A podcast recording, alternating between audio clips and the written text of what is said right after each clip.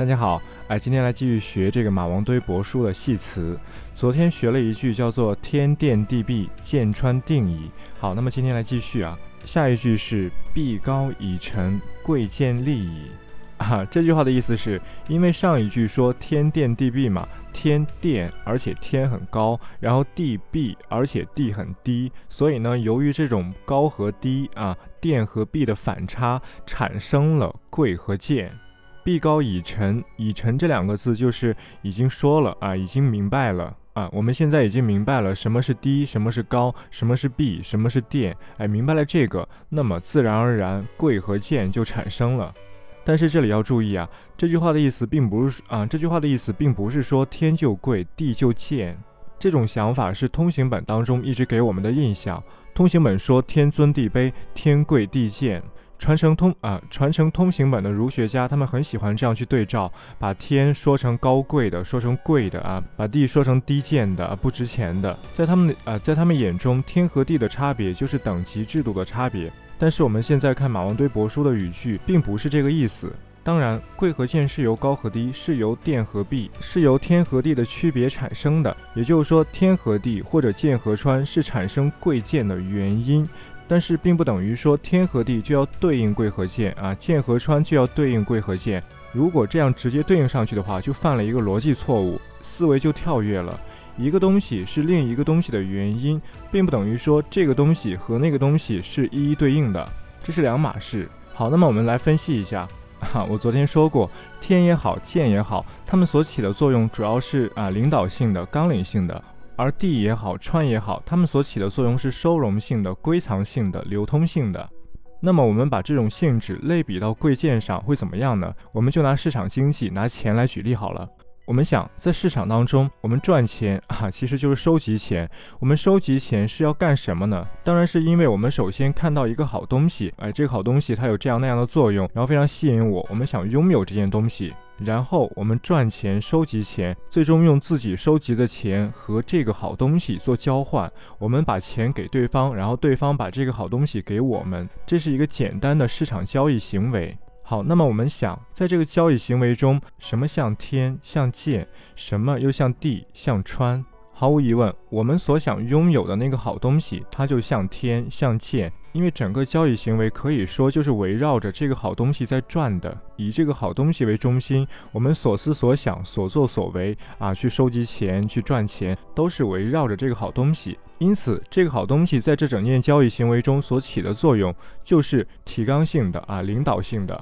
而我们去赚的那些钱，去收集的那些钱啊，从各种地方收集来，那些钱就像地，就像川，啊，这个很明显吧？我们去收集钱，这些钱他们就是要汇合到我这里，哎，他们就有汇合性。然后呢，这些钱他们是从四面八方来的，哎，我们通过各种渠道去得来，这就是它的流通性、收容性和流通性，不就是地，不就是川吗？因此呢，在刚才这个交易行为中，这件价值连城的好东西，它像天，哎，像剑；而我们所收集的钱，像地，像川。好，那这里大家要注意啊，这个好东西它本身当然非常值钱，它当然非常的贵，但是我们所收集的这些钱，它们就贱吗？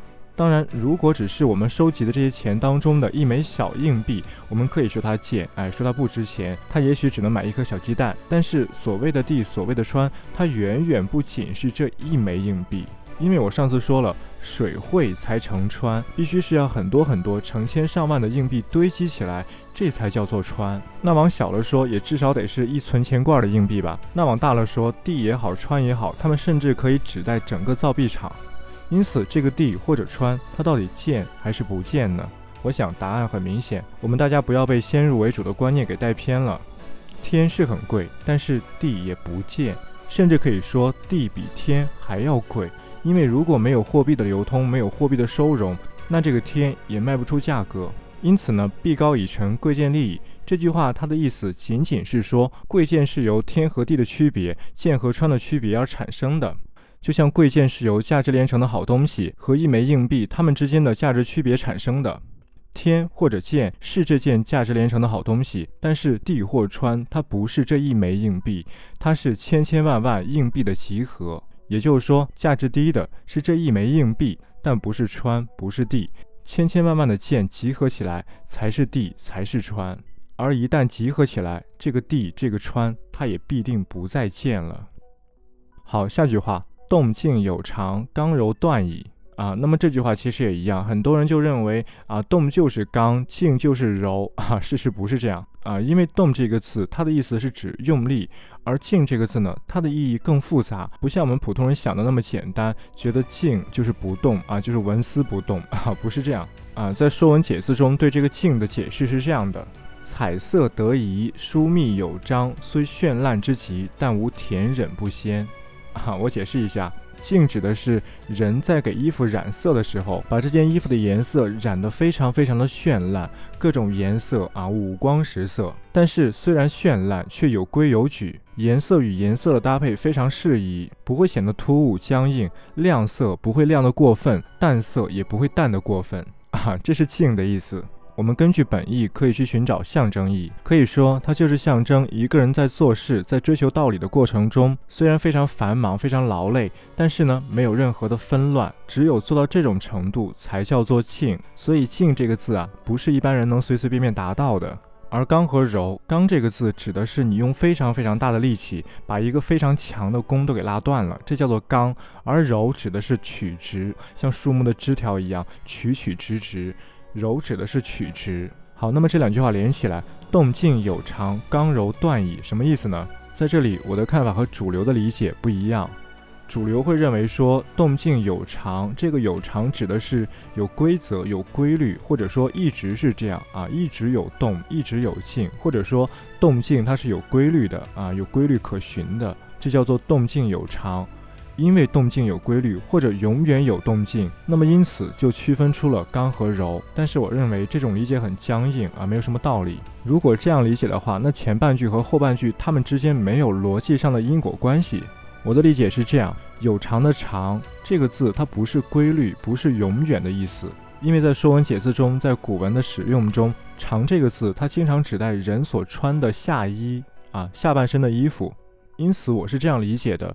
动静有常，指的是动或者静，它被遮蔽了。而因为动和静被遮蔽，所以就需要刚和柔来斩断这层遮蔽。动和静，它是一种性质啊，形容我这个人现在在动或者现在在静，它形容的是一种状态、一种性质。而刚和柔呢，应该是方式啊，是达到动或静的方式。因为在后面有一些文字说，动可以刚可以柔，静可以刚可以柔，也就是说动静和刚柔它们之间也没有一对一的对应关系，因此才有了刚才我的理解，把动静有常理解成动和静穿了一层下衣，自己的本性被遮蔽住了。那本性被遮蔽住是什么意思呢？就是没有表现出来嘛。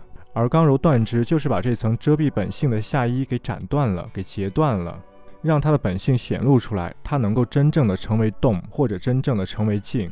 我觉得，如果按照我这样理解，那这句话它的意涵更丰富、更深奥。我不觉得，我不觉得古人会说出像主流解读那么庸俗的说法。我不觉得古人会说出主流那样庸俗的说法。如果按我这样解读的话，其实就可以和哲学概念对应起来，因为哲学概念中有一个词叫做去蔽啊，去就是去除，去蔽意思是去除掉遮蔽。那么如果按我这样解读的话啊，这句话的意思就是用刚柔来给动静去蔽。如果这样的话，那么中国哲学意识到去蔽这个问题啊，是要远远优先于西方的。好，今天说到这儿，我们明天再见。